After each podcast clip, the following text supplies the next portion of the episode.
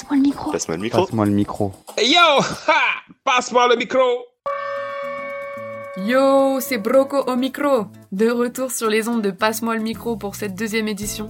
Nous sommes le 30 novembre 2020 et c'est la Saint-André. Alors, euh, bonne fête à toi André qui nous écoute. Cette semaine, on va encore voyager ensemble, moi je vous le dis. Nantes, Paris, Lyon, franchement encore mieux qu'un road trip au Pérou.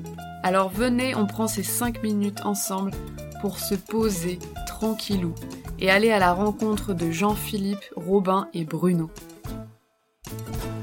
Hey les gars, j'ai une bonne nouvelle Et la super nouvelle de la semaine nous vient tout droit de Nantes. Jean-Philippe, ambassadeur de la cloche et champion de belote, a retrouvé un logement. Je m'appelle Jean-Philippe. Actuellement, j'ai un appartement. Je travaille. Avant, j'étais, j'ai commencé par la rue.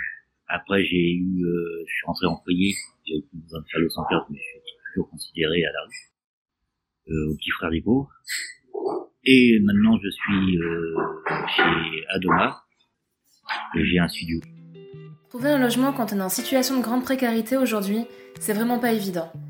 Il faut un travail pour trouver un logement, mais pour trouver un travail et le garder, il faut un logement. Moi, ça me fait penser au paradoxe de l'œuf et de la poule. De quoi a-t-on besoin en premier lieu pour espérer vivre convenablement et sortir de la rue?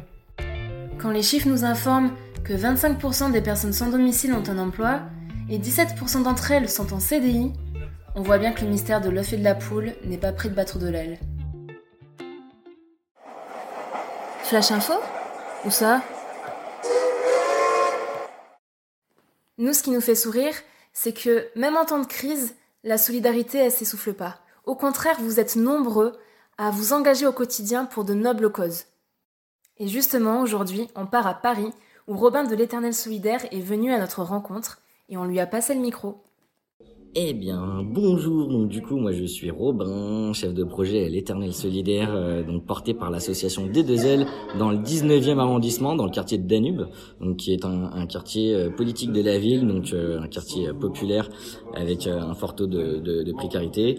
Donc on était intéressé par par ce dispositif euh, du carillon, euh, donc le programme de la cloche. Nous-mêmes, on, on connaît des, des, commerces et des cafés qui participent en offrant des services. Donc voilà, on, on avait un, un vrai intérêt à les rencontrer euh, donc euh, l'équipe de la cloche surtout que voilà nous on est un, un tiers lieu donc euh, qui qui faisons pas mal de choses donc sur ce quartier de Danube on fait de la médiation numérique on a un chantier d'insertion on a une radio on a un café associatif surtout donc voilà on avait déjà en tête des choses qu'on offre déjà à certaines personnes du coin. Donc c'était vraiment une, idée d'officialiser un petit peu et d'intégrer un, un, réseau euh, qui propose de chouettes choses. J'aime beaucoup ce nom de café, l'Éternel Solidaire.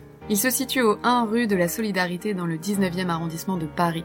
Donc si vous n'êtes pas loin, venez faire un tour et découvrir la convivialité de ce lieu hybride, avec son bon café, son potager. Il y a même un poulailler et une bibliothèque à dispo. Il propose aussi de l'aide dans les démarches administratives, des activités en BTP pour des personnes éloignées de l'emploi, et ils font aussi de l'inclusion numérique, un sujet que nous évoquerons d'ailleurs dans une prochaine émission. Les clichés?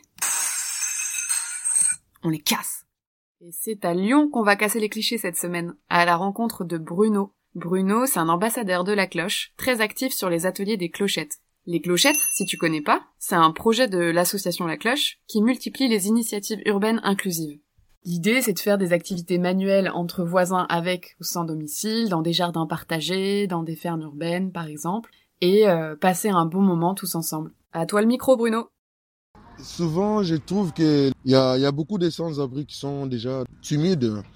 Et, puis, il y a beaucoup de préjugés donc envers les regards qui ne leur permettent pas vraiment de, s'ouvrir puisqu'ils il les aident euh, pas, assez, en fait, je trouve. Nous sommes tous, tous des êtres humains pareils, donc il faut se soutenir, en fait. Beaucoup de gens ils pensent que non, dès qu'ils voient un sans-abri, c'est certainement c'est sa faute. Or, y, a, il y a aussi des victimes, en fait, qui ont subi des chocs, qui ont subi des injustices. Et nous sommes dans un, dans un monde où euh, tout peut arriver, en fait. Un sans-abri peut devenir riche, un riche peut devenir sans-abri. Donc c'est pour cela, moi, à mon avis, je pense que les gens ils devraient se rendre compte de tout et de nous aimer les uns les autres. Yes, bien dit Bruno. On est tous humains, on est tous vulnérables et on a tous besoin les uns des autres. Alors qu'est-ce qu'on attend pour s'aider? Ou plutôt devrais-je dire, qu'est-ce qu'on attend pour s'aimer. Vous n'êtes pas seul, on est ensemble, gardons le lien.